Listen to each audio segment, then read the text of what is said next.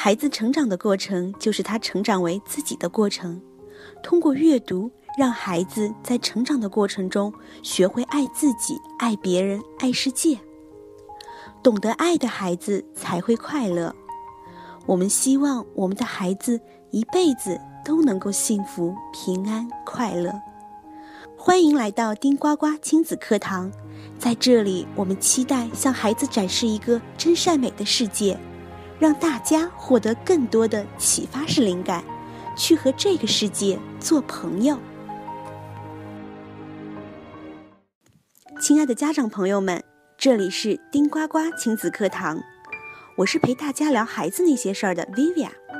很多时候呀，爸爸妈妈总会疑惑这样一个问题，比如说我们带孩子出去旅行，孩子太小了，什么都记不住，而且带小孩子出去啊，还特别爱生病，玩也玩不好。其实我们仔细想想，这些呀都是咱们父母的想法，并不是从孩子的感受和需求出发的。我们说，即便有一些零散的回忆，但是在孩子的成长过程中啊，这些都是给了他很大的能量。那么今天，让我们和编辑部的哥哥体验下坐轮船旅行的奇妙经历吧。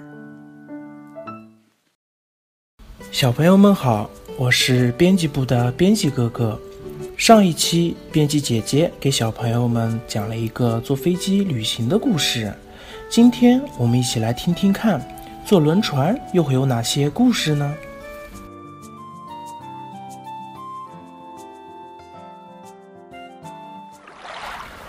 我们来到港口，看到好多又大又高的船，是人们的好几倍高呢。用缆绳绑在码头上，旁边堆满了许多货物，准备载在船上。看，船长穿着帅气的制服站在高高的船上，好神气啊！快看这边，这艘船的肚子好大，车都可以开进去呢，就像停车场一样。这艘就是我们一会儿要搭乘的船哦。上船的时间到了。要搭船的人们要和他们的亲人朋友互相道别，准备好另一端的旅程。道别完毕，大家陆续的登上船去。船长站在船上，亲切的欢迎着大家，并且检查着船票。你们看，他们要爬好长的楼梯才能登上船去呢，而且船上有好几层。小朋友们，你们要不要猜猜看？这艘船会有几层楼高呢？我们的船出发喽！从船上往码头上看去，码头附近停满了各种大大小小的船，还可以看到有许许多多像爪子一样的东西，是用来吊货物的起重机。右边则是一条货轮，你们看，一个个货箱、滚筒都已经卸下来了。工人叔叔们正忙着用起重机将一捆一捆的木头搬到码头上。你看，从下面的窗户往外看，还可以看见汪洋大海。不知道晚上睡在海上的感觉是不是像妈妈摇摇篮一样舒服？如果是，那么今晚就可以重拾儿时旧梦了。船上面有餐厅，供应着各种美食。有一位小朋友脸色怪怪的，他的头好像很晕。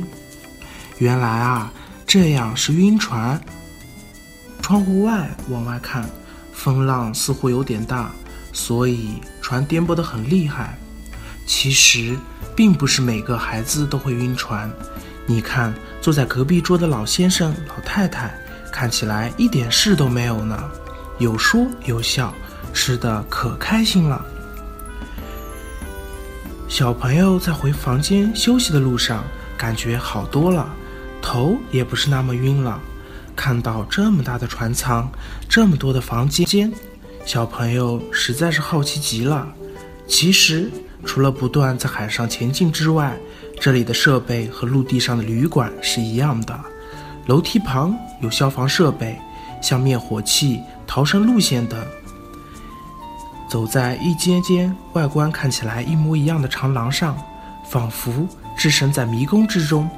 这趟冒险可真是刺激啊！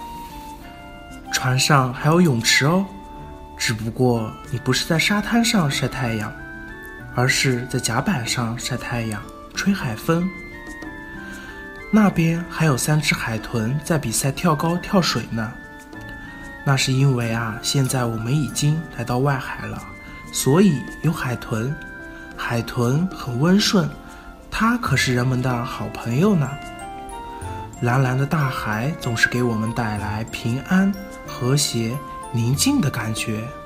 瞧，一艘小渔船靠近了，渔夫叔叔们正在用钢索将满载鱼的渔网慢慢吊上船来，因为轮船实在是太高了。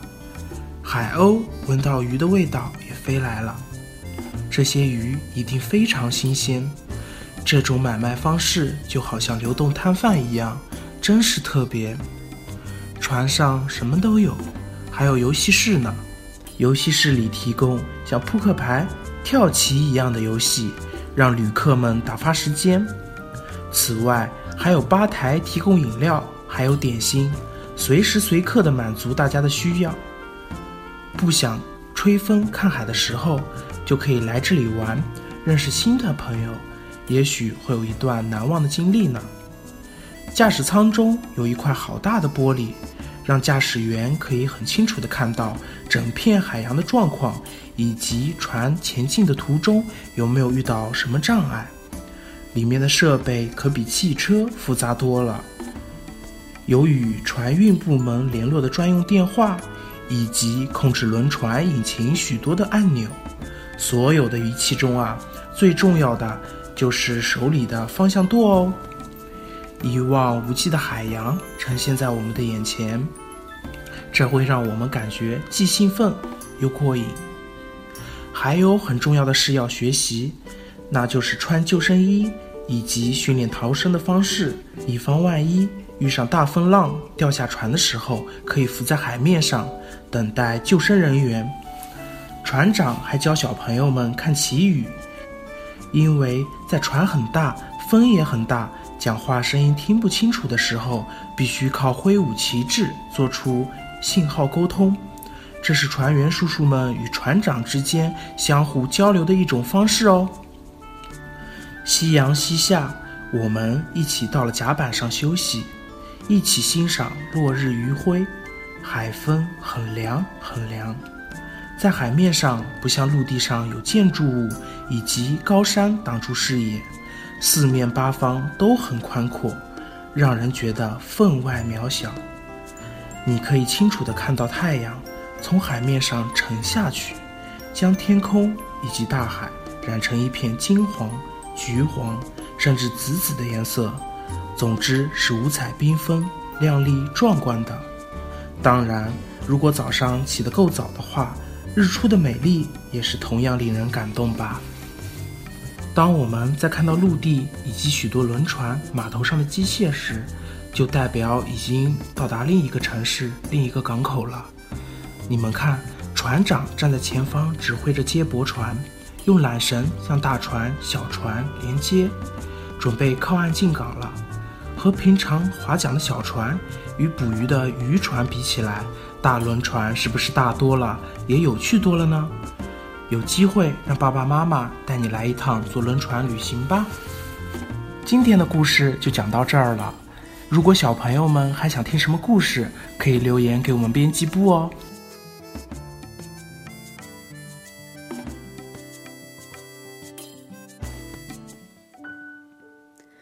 非常感谢编辑哥哥的分享。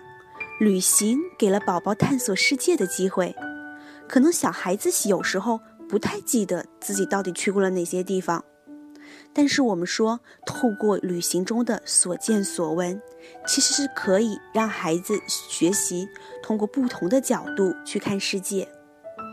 那么我们说，带孩子去旅行，一切又会显得特别的陌生，但是又很新奇。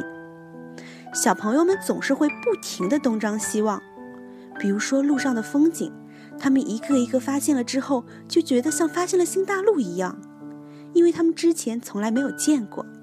再比如坐轮船旅行看到的海鸥，船上的船长、海里的鱼，这些东西啊，在不知不觉中，孩子们就在累积着这种生活经验。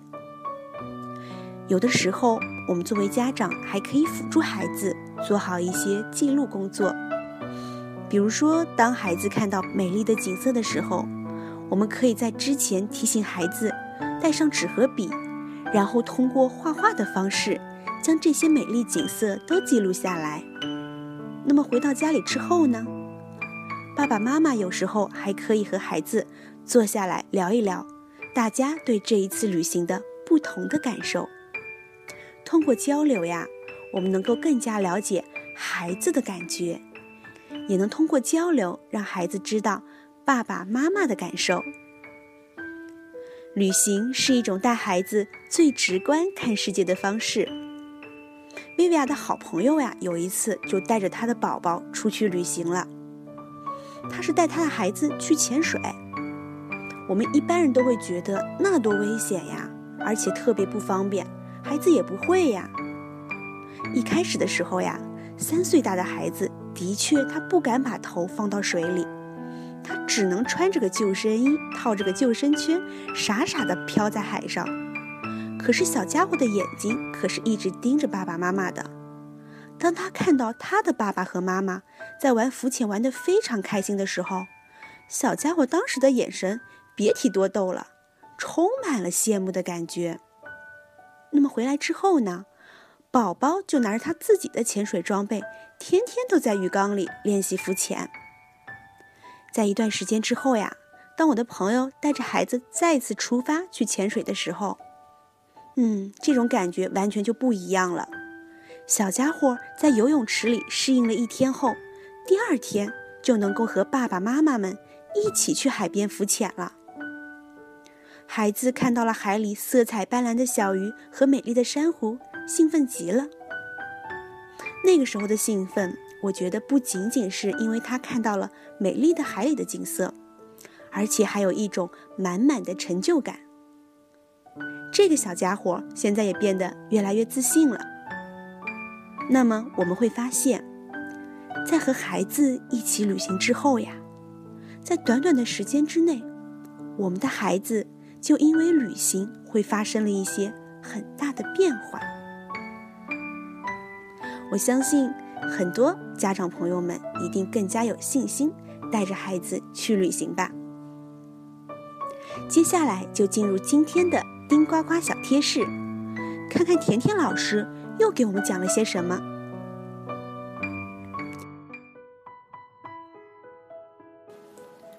各位听众朋友们，大家晚上好，我是甜甜老师，很高兴又和大家见面了。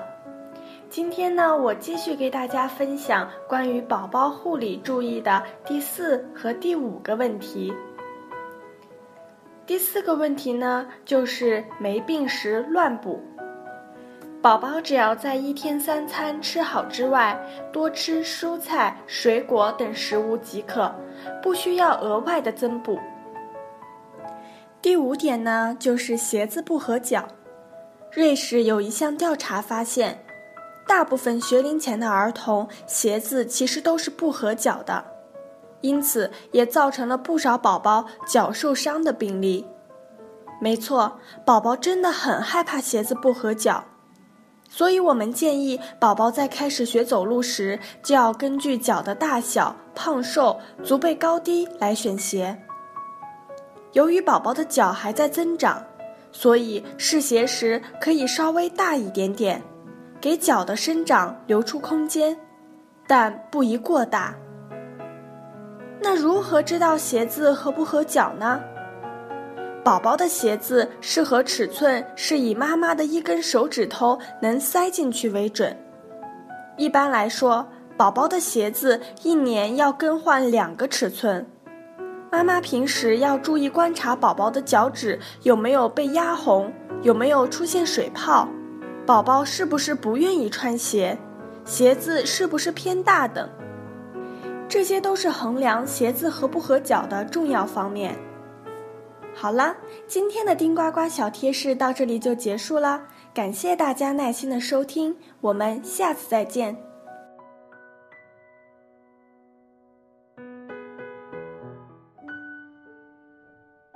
甜甜老师教了我们日常如何照顾孩子的身体健康。那么，家长朋友们在旅行的途中也会担心孩子吃不惯的饭菜，会有磕磕绊绊。这恰恰就是旅行的目的所在。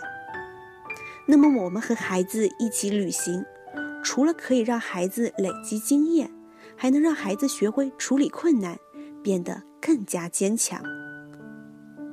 旅行是一种无法替代的成长过程，这也就是旅行的魅力所在。下一次，我们将会跟大家分享另一种旅行方式——坐汽车旅行。有自驾游计划的宝爸宝妈们，也可以将你们出行前想要知道的一些事项留言给我们的丁呱呱，并且欢迎大家在旅行中分享乐趣。非常感谢大家今晚的陪伴，晚安。